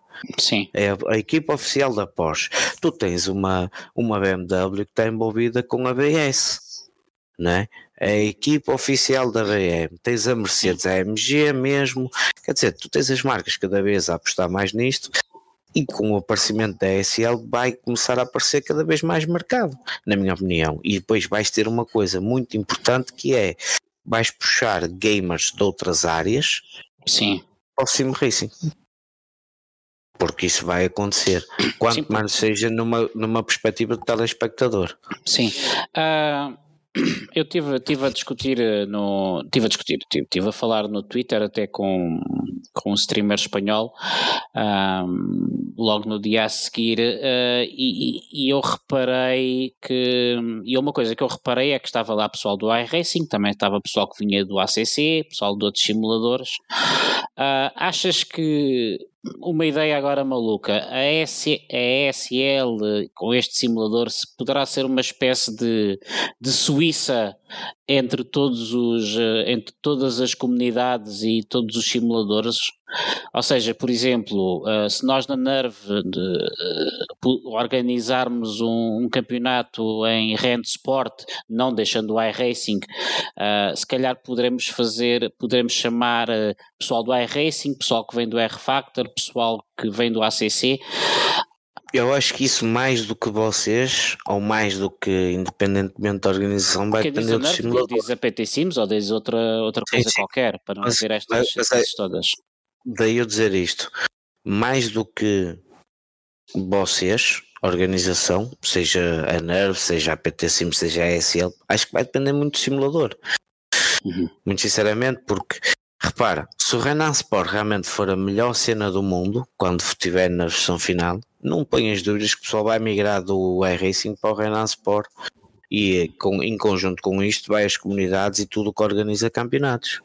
Sim. Não, é, sempre funcionou assim. Tu tinhas o Racer 7, era muito bom, toda a gente gostava daquilo. O R-Factor 2 ficou minimamente jogável, por assim hum. dizer, e permita-me usar aqui a palavra jogável. Pois. Pá, o pessoal cagou no Racer 7 e passou para o R-Factor 2 o iRacing cada vez mais a lançar conteúdo de rua, a ficar cada vez melhor também como simulador. Hum. Pá, o pessoal cagou no R-Racer 7 e no R-Factor 2 e começou a ir para o iRacing. Isto quer dizer, tu, tu, aqui o que depende mais, o sucesso de, um, de uma de, um, de, um, de, um, de conseguir atrair tudo, depende muito do simulador. Toda a Sim. gente dizia que o ACC ia ser a última bolacha do pacote. Mano, o ACC é giro, é divertido, é tipo, fazes umas boas corridas de, de, de, de, de, de GT3, mas por exemplo, vou dar um exemplo. Eu sinto eu, eu, sinto que travo de uma maneira muito mais natural num GT3 no iRacing do que no ACC. Sim. Um, um carro onde tu consegues levar, o, por muito ABS que tenha, mas onde tu consegues levar um pedal, um pedal de travão durante 50 metros a 100%, 50 ou 100 metros a 100%, para mim, pá, isso não acontece, mano. Isso na realidade não acontece, meu. Tô, nenhum piloto vai travar 100 metros a 100% num GT3, filho. Pois. Começava logo o ABS a larga-me cabrão. Não, não fazes filho. Ok. Por isso todo, todos os simuladores têm o seu lado bom e o seu lado mau. Para Sim. mim é assim o ACC é um bom é um bom simulador tem falhas é muito bonito virtualmente se tiveres uma boa máquina, se tiveres uma pois. excelente máquina, aquilo visualmente Não, pá, porra, é, é, incrível, man. Uhum pá, apesar de tudo, em termos de é que eu digo, melhores físicas para mim, pá, é Refactor 2. Falta-lhe a componente online, na minha opinião, uhum. como o iRacing. Tens agora a LFM, mas pá, a LFM colmata até certo ponto. Pá, e depois é o iRacing, man. A cena do iRacing é que é o serviço. Se me apetecer agora a correr, quando acabo de falar contigo, vou e corro. Sim. Exatamente. As pessoas eu acho que não se apercebem, as pessoas queixam-se do conteúdo e não sei o quê, ok, mas tu o que estás a passar, o que estás a pagar é um serviço.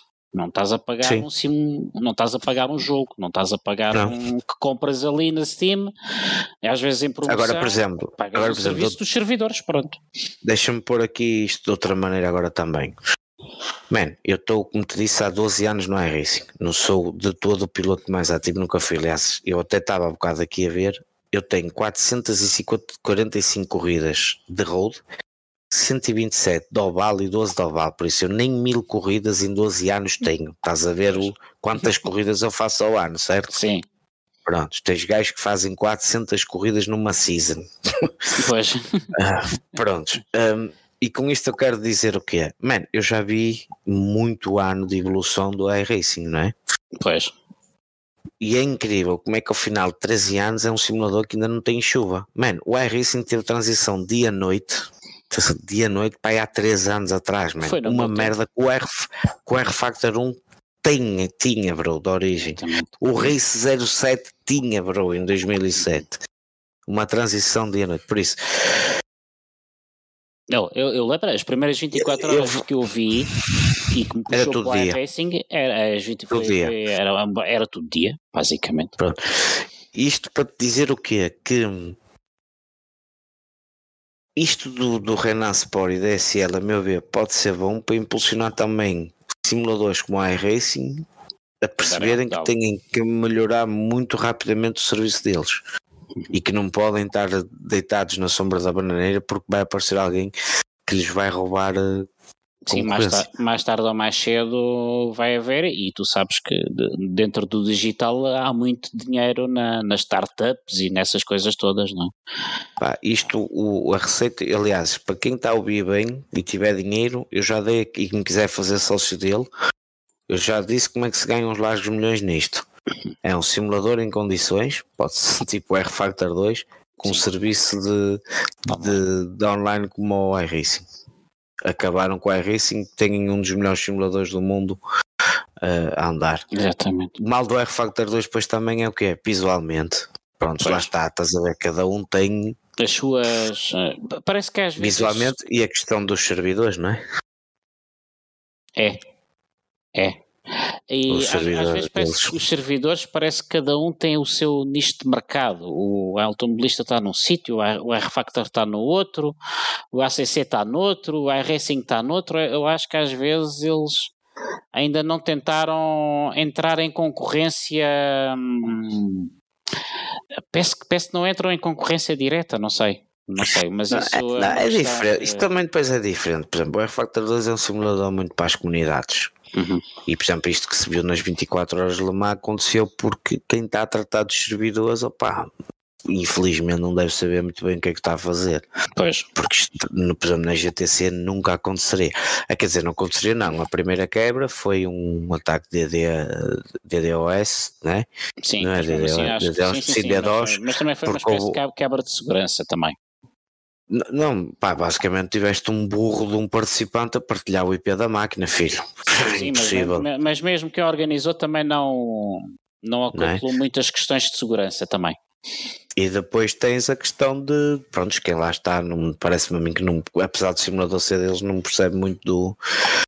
Mano, nós tínhamos servidores dedicados da Amazon no GTC, na GTC, meu, para não termos problemas. Aquilo hum. ficava uma pipa de massa ao ano, mas porra, meu.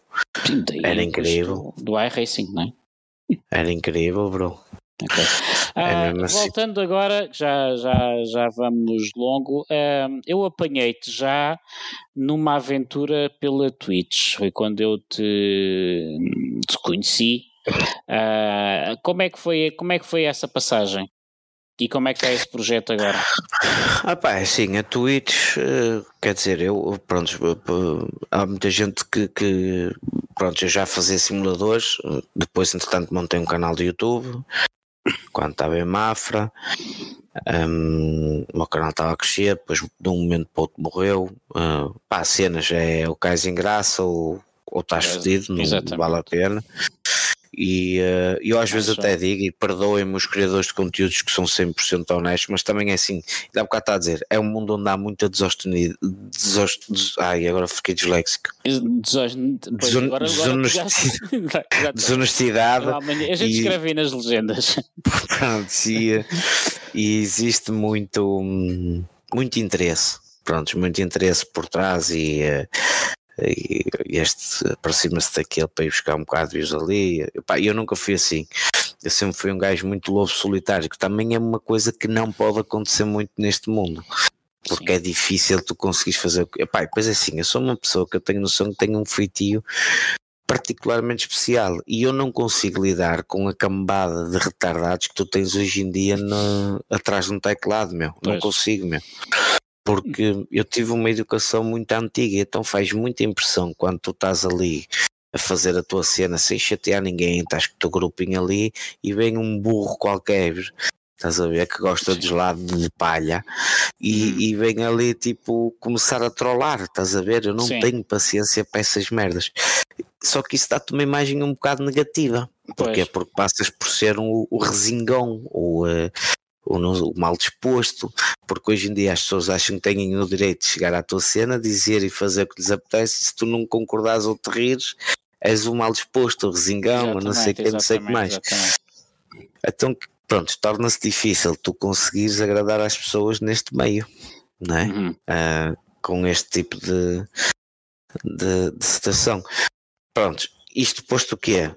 Eu depois acabei por parar porque sentia que o que a Twitch me estava a fazer mal à cabeça no sentido em que deixou de ser um hobby e passou a ser uma obrigação. Sim. E depois, assim, quando é uma obrigação, tu lutas por números e os números não aparecem, tu começas a ficar frustrado, frustrado, frustrado, frustrado. Sim. E acabas a pensar por não... o que é que eu estarei a fazer mal quando ah. às vezes nem sequer estás de... a fazer mal e depois tu percebes que, por exemplo, tu ligas a stream e até tens 20, tens 20 pessoas lá, pá, que é mais ou menos a tua média de viewers, tens ali meia horita, não sei o quê, pá, e tens outras pessoas que ligam a stream e nem 30 segundos depois já têm lá cento e tal pessoas a ver, que eu gostava de saber como é que acontece, mas, mas pronto, shots fired, não é? Pum, pum, pum, pum, uh, que sirva a carapuça a quem servir. Um, mas com isto quer dizer que, que é um mundo complicado, extremamente competitivo e tudo depende de como vens para aqui. Eu saí da Twitch uh, durante vários tempos, voltei há uns tempos com que situação de pá, vou para me divertir, não vou estar a pensar em números, estabeleci só um horáriozinho que não tenho cumprido porque, uh, pronto, posso dizer aqui só isto sem revelar muitos detalhes. A minha vida profissional, como te contei, vai mudar. Eu vou sair pois. da DHL agora no final do mês, inclusive vou mudar de cidade, vou voltar para Mafra no dia 20 de março. Um, depois, mais tarde, também onde surgir, depois devemos ter outra conversa também, sim, já sim. falámos sobre isso. Já está o convite um, feito.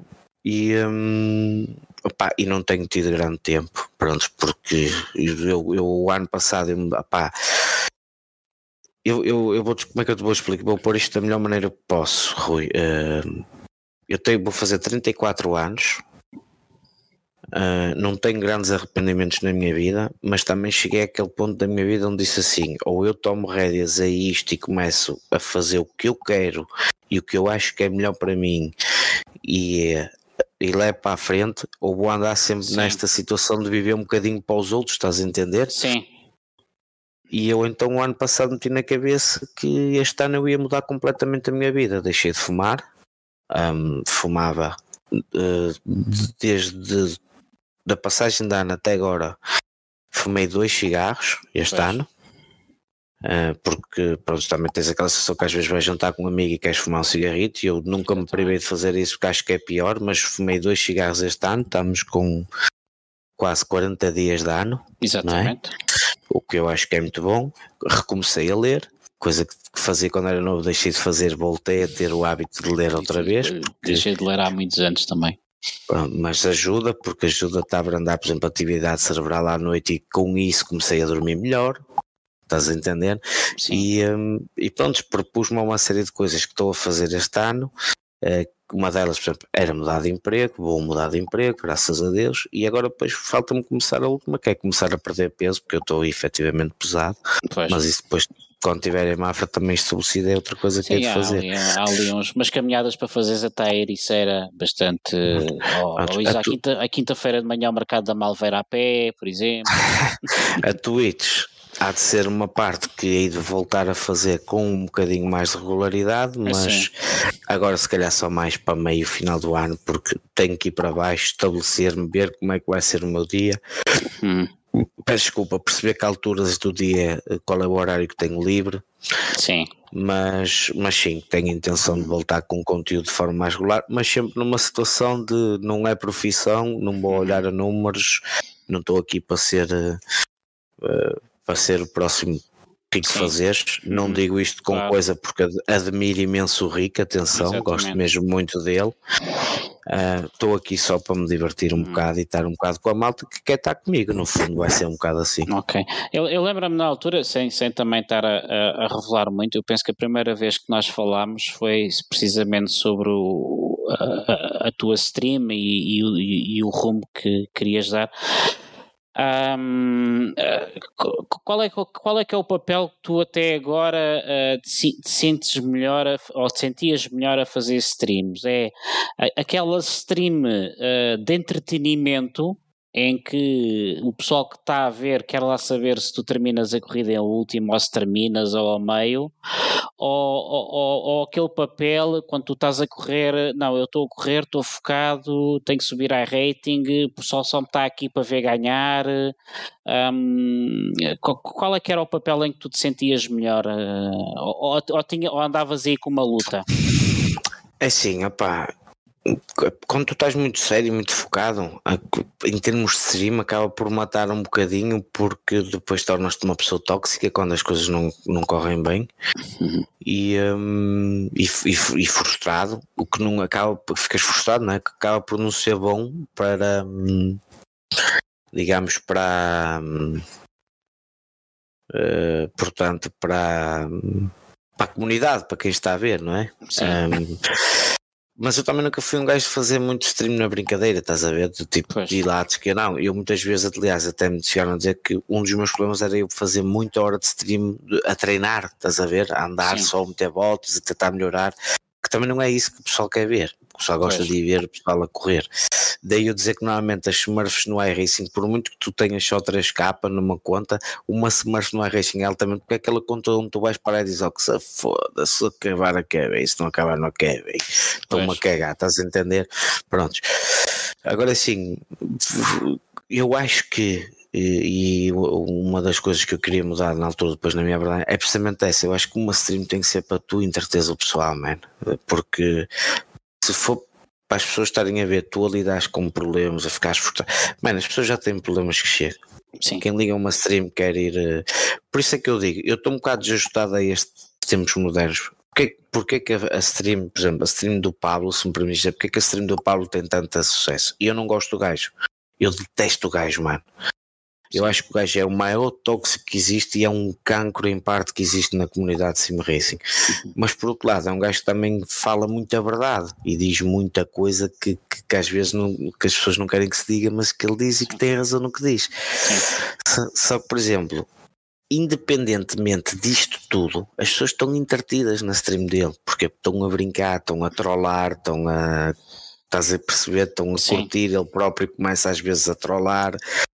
E eu entendo esse lado. Agora, eu não me consigo identificar muito com o Pablo, porque eu acho que ele é um gajo extremamente tóxico. E eu não sei se já tivesse essa experiência, mas já tive de, de, lhe dizer uma coisa no chat de uma corrida em que ele estava no mesmo split de que eu, e ele numa categoria acima do, da minha, numa classe, acho que ele estava na. Não, eu é que estava na classe acima da dele.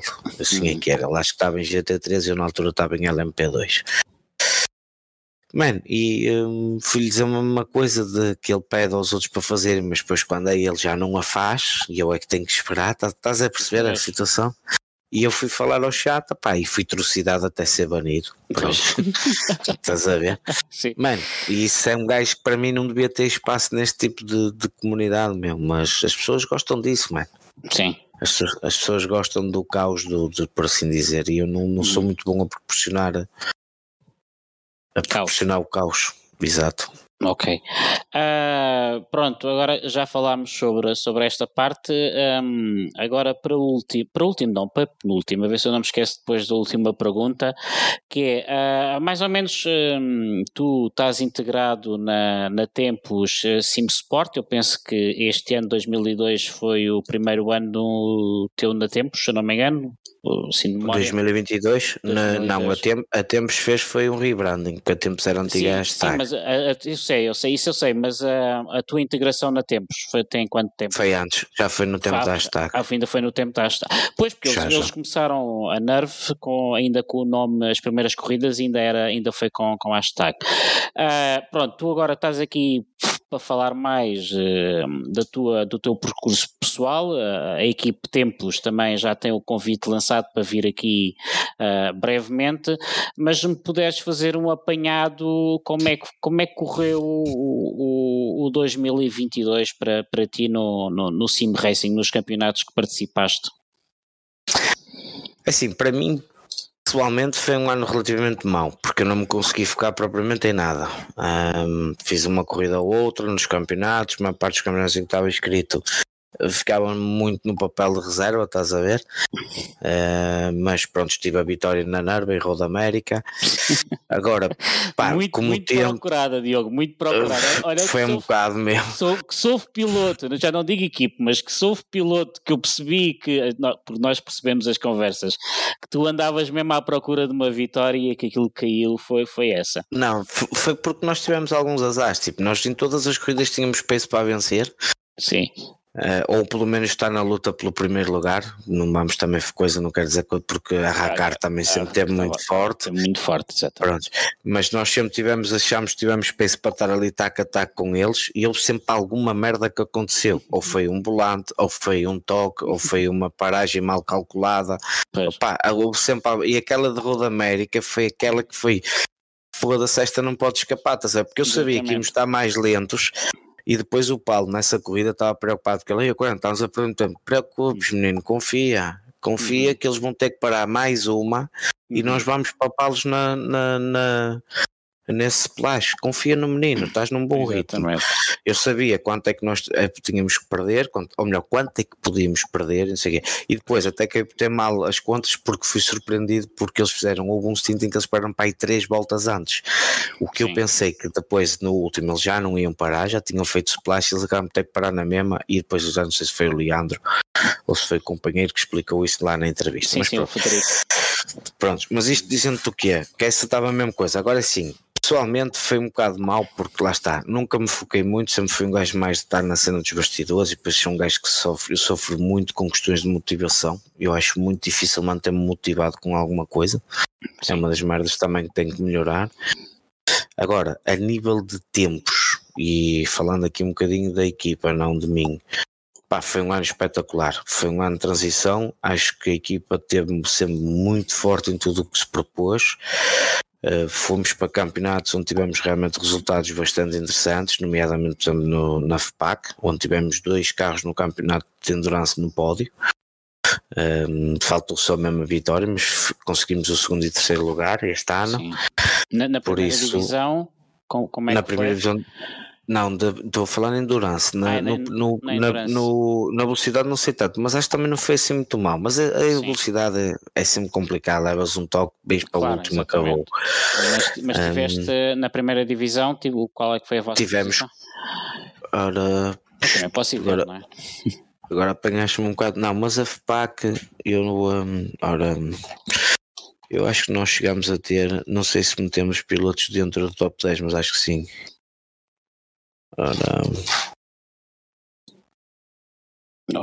Vamos ver aqui, que era uma coisa que eu podia. Já não tenho resultados ou tenho resultados? Tem a classificação. Ora, velocidade. Sim, vocês tiveram. Tinham, tinham, o, têm um carro. Sim, tem dois carros no pódio, sim. Nós ter, não, isso foi no Endurance. No Endurance, sim. No Endurance. Na velocidade tivemos, por exemplo, o Silveira que ficou em décimo. Tivemos o Jorge Augusto que ficou em sexto. Depois temos o Rui Queiroz logo em décimo segundo. E temos o Peixe que faz décimo sétimo. Ok. Por isso também não foi propriamente mau. Mas endurance é aquilo que eu digo, é sempre aquela cena de levas um toque, ou partes lá na frente e andas sempre na frente, ou levas um toquezinho mais coisa numa luta, vens para cá atrás. A nível de resistência foi realmente incrível, porque tivemos dois, dois carros na, no, no, no pódio, não é? A Tempo Sim Sport 1 a Temos Sport e a Temos Sport Blue, assim aqui é. Sim, sim. Faltou só mesmo a vitória e curiosamente faltou-nos também uma vitória numa corrida que nunca chegou e foi e foi uma coisa que, que ficou assim um bocado atravessada na garganta, mas a nível do resultado coletivo foi incrível e e só tenho que estar orgulhoso. Agora, acredito que 2023 possa ser melhor. Também ainda estamos numa fase muito de ver o que é que vai haver de campeonatos, porque é, esta altura é sempre assim. Sim. E, e, é começar a trabalhar, e certamente que acredito que temos cada vez mais e cada vez melhor se vai ser a equipa referência a nível, a nível nacional. O que para mim é excelente, porque eu acho que nós realmente, a nível nacional, tornámos-nos na equipa referência. Isto é uma equipa 100% portuguesa, não é? Não estamos Sim. a falar de. Uh, por exemplo, temos a Arnaz, que é a equipa do, do Ricardo. Claro. Que não sei se pode ser considerada equipa nacional por pertencer ao Ricardo, é, talvez seja. O Ricardo também é um diretor desportivo, porque a propriedade é belga, não é? Pois, eu, aquilo, aquilo, digamos, eh, é uma equipa internacional, pronto, está muito ligado ao Ricardo, toda a gente conhece o Ricardo, sim, como é sim, é óbvio. Sim, o Ricardo deu uma Mas... entrevista, ele, ele, ele, explicou mais ou menos como é que funciona a equipa, a equipa é, de, é propriedade dos belgas e ele é, diretor, é um dos diretores. Diretores esportivos, pronto, então a equipa nem sequer portuguesa é, por isso... Exatamente. Por isso, nós a nível nacional, eu acho que somos realmente a referência neste momento, Sim. por muito que, que, às vezes custe, e temos excelentes pilotos e, e reforçamos-nos bem agora também para o futuro. Sim. A nível pessoal, pronto, eu sei que também com esta situação depois o pessoal vai perceber, vamos ver o tempo que eu vou passar a ter para isto também, porque da outra vez não, não tinha grande tempo, mas pois. quero ver se quero ver se desta vez reservo Portanto, um bocadinho teus, mais tempo para mim. Os, teus objetivos de 2023 também estão um bocado em aberto uh, derivado da, sim, da sim. tua mudança agora, não é? Não, Pá, eu queria chegar a... traçados. Eu queria é chegar aos 4K no, no iRating, no iRating, em nível da iRacing, pelo menos é isso. Mas, pá, mas não é que eu digo, eu, eu é eu te expliquei da coisa. Com esta situação toda, tive o meu ponto alto em 2023, que foi vencer as 24 horas de Daytona no meu split. Uh, em conjunto com o, o, o Fonseca, fui eu, Fonseca, peraí, foi eu, Fonseca, o João Paulo Coelho, o João Magalhães e o Ricardo Nogueira, fomos cinco, e eu nunca mais voltei uma corrida daquelas. Pois. porque foram 24 horas, não tivemos um único segundo de arranjos para fazer na box. Uhum. Foi sempre só meter pneus e andar, pneus e andar, a equipa toda andar basicamente ao mesmo pé. Foi perfeito, foi mesmo. E tiveram sempre nas primeira, na, primeira, na primeira posição, primeiro segundo, foi como é que foi? Nós não, assumimos, se não estou em erro, nós assumimos a primeira posição da corrida, primeira posição efetiva, ok? Sem, sem a questão das paragens, aqui a primeira sim, sim. posição mesmo nossa eu acho que foi para aí à segunda ou à terceira hora de corrida, foi uma coisa assim, mas foi para aí à segunda ou terceira hora, e a partir daí nunca mais saímos. Uhum. Foi sempre até o fim em, uh, em primeiro lugar até que ficámos com uh, já não sei se foi duas voltas para o, para o segundo lugar ou se foram três. Eu acho que foram duas para o segundo. Pá, foi perfeita. Não, não é que eu digo, não tivemos um segundo de dano opcional, nem, nada, zero, nada. O carro esteve sempre limpo, limpo, Nem limpo, grandes sustos, nem grande. Não, o máximo que tivemos foi umas raspadelas no muro, porque ali na Teu nós, nós íamos muito perto do muro para travar e às vezes um gajo eh, raspava um bocadinho a tinta, pá, mas não provocava dano, nada, zero, foi mesmo foi mesmo perfeito. E agora pronto, de certa maneira eu, eu tendo tempo é, é continuar a trabalhar e acredito que a tempos vai apostar forte e eu até vou voltar a falar a ver se eles eventualmente vêm aqui convosco, o Diogo e o, e o Soneca, que é o Ricardo Duarte, como é conhecido, mas pronto, ele é conhecido como Soneca, ver se vem cá falar, porque acho que era interessante também dar a conhecer um bocadinho mais do que é Sim. o projeto Tempos e melhor, melhor do que ninguém serem eles um, a, a falar sobre isso. Ok. Uh, agora para terminar, uh, duas perguntas. Uh, qual é que foi o teu primeiro. Não, vou fazer três perguntas. Eu sei que estás cansado, portanto vou-te cansar ainda mais um bocadinho. As encomendas amanhã podem esperar. qual é que foi o teu primeiro volante? Aquele que tu compraste mesmo? Tu já há bocado já disseste, mas recorda-nos agora. Epá, eu ia dizer que era o G25, mas não foi, porque eu antes disso tive um, tive um da Logitech também, que eu não me lembro o nome daquilo, mas era um blonde que só fazia 180 graus. Pá, mas eu tive aquilo também tão pouco tempo, que eu tive aquilo para aí que há 3 semanas, que eu depois fui logo buscar um G25. yeah, na, foi uma cena. E que equipamento é que tens agora? Agora, neste momento, tenho um Moza uh, de 9mm, um Direct Drive com o GS Racing, o GS Steering Wheel, que é o volante de Fórmula, Sim. e tenho uma pedaleira com dois pedais da DC Sim Racing. Ok. Um, e agora mesmo para, para terminar, uh, que conselho é que dás a quem nos está a ouvir e que tomou ou já tem contacto com o Sim Racing, mas não tem nada em casa e que amanhã vai a uma Vorten à hora do almoço e olha para um uhum. G29 e fica naquela, compro ou não compro? Que conselho é que dás a essa pessoa para ele comprar? É assim, é normalmente, normalmente o que eu digo nas minhas streams e isso, e está aí o Maia, acho que ainda está aí que não me deixa mentir, ah, é... Tá, o Maia está, diz-te ficaram a três voltas, espera aí. Se vocês quiserem antes de se meterem em grandes aventuras de comprar material de sim racing, porque isto é caro, ok? Cada vez mais é um, é um desporto, óbvio, caro, um, mas já começa a haver alternativas em direct drives mais baratos e tudo, mas não deixa de ser caro. Então o que eu vos digo é, antes de vocês gastarem rios de dinheiro, comprem um G29 se têm curiosidade e usem-no, experimentem, andem, andem, andem, pá, até o cabrão do, do G29 ganhar folgas. Só aí é que vocês vão perceber se realmente gostam disto e se vale a pena investir nisto, ok? Porque isto requer muito tempo e cada vez mais. Sim. E para chegarem a patamares altos têm que meter muitas horas disto. É quase uma segunda profissão, por assim dizer. Por isso, uh, antes de apostarem a sério na vossa carreira, entre aspas, ou na sério no Sim Racing, G29, usem bem aquilo, corram, corram, corram. Gostaram? Vão perder tempo. Ok. Um, então aí começam a comprar material um bocadinho melhor. Agora sim, isto que eu vou dizer aqui, eu peço desculpa, Rui, mas eu tenho que dizer desta maneira. Isto é que eu vou dizer aqui vai ser um bocadinho controverso, mas é verdade. Pessoal, nem tudo, à vontade. nem tudo o que os streamers vos dizem para fazer é bom de fazer, ok? Porquê? Porque há streamers que por trás estão a ganhar dinheiro por vocês irem comprar determinado material, ok?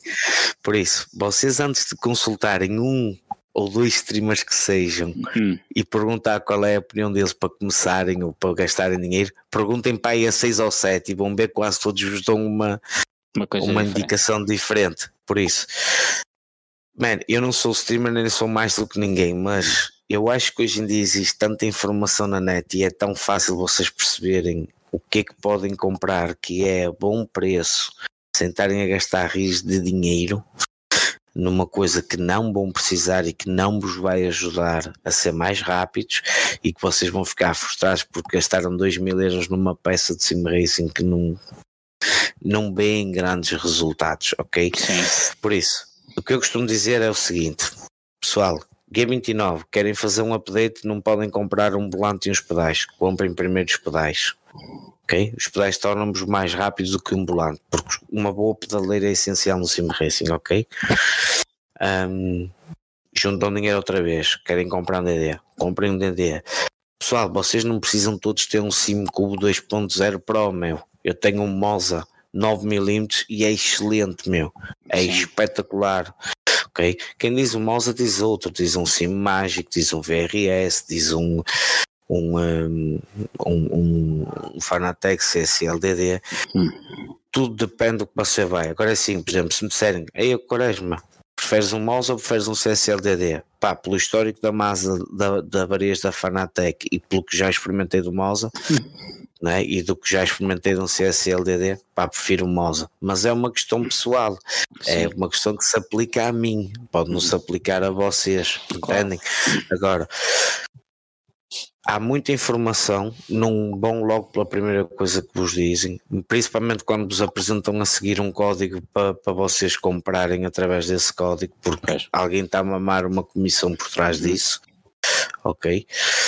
E é treinem, dediquem-se, se realmente querem andar nisto e querem chegar ao topo, têm que treinar, treinar, treinar, treinar, treinar, treinar, treinar, treinar, treinar.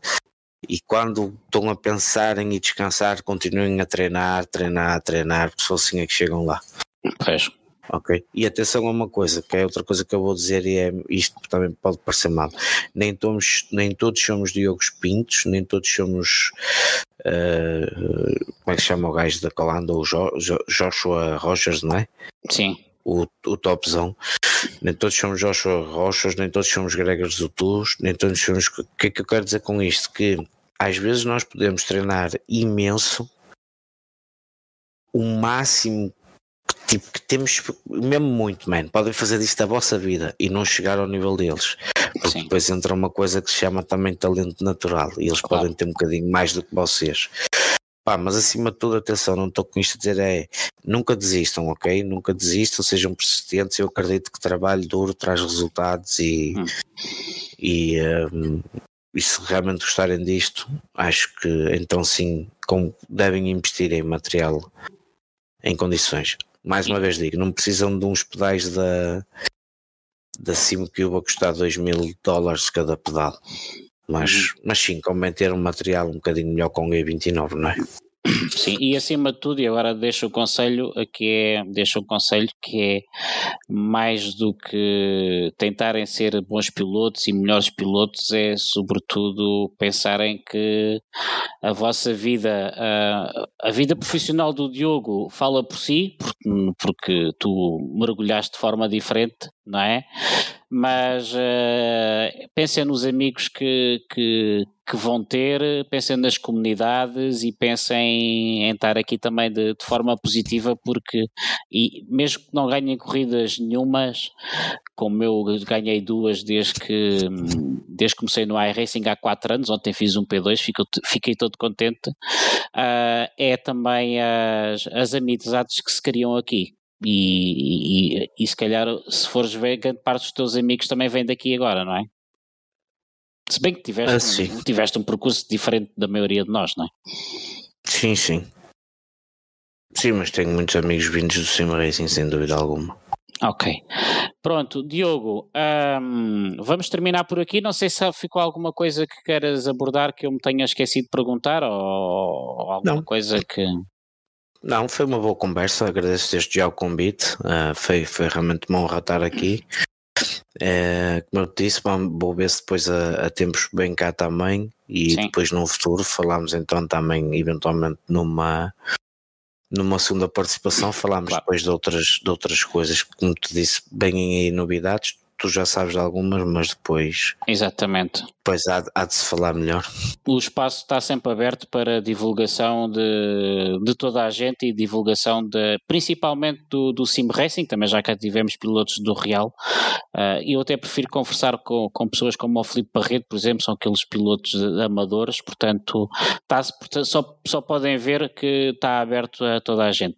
Bom, vamos terminar por aqui. Diogo, uh, muitas felicidades para 2023. Uh, ah, espero que corra tudo bem. Uh, felizmente vens aqui para Mafra, o que vais-me poupar cerca de 25 euros em portos da DHL para te enviar umas caixas que tenho aqui para ti. Desde já agradeço.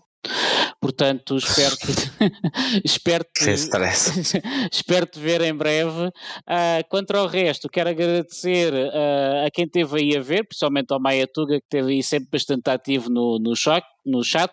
Muito obrigado a todos e vemo-nos para a semana. E não se esqueçam, dentro de duas semanas ah, vamos começar então as emissões normais de, de podcast de comentário de Fórmula 1 e o EC. Parece que temos uma surpresa para quando o EC vier a, a Portimão, mas uh, eu e o Pedro e o Ivo na altura falaremos disso. E mais uma vez obrigado Diogo e boa noite Nada, obrigado eu, obrigado eu Rui, boa noite a todos. Boa noite a todos. Até para a semana.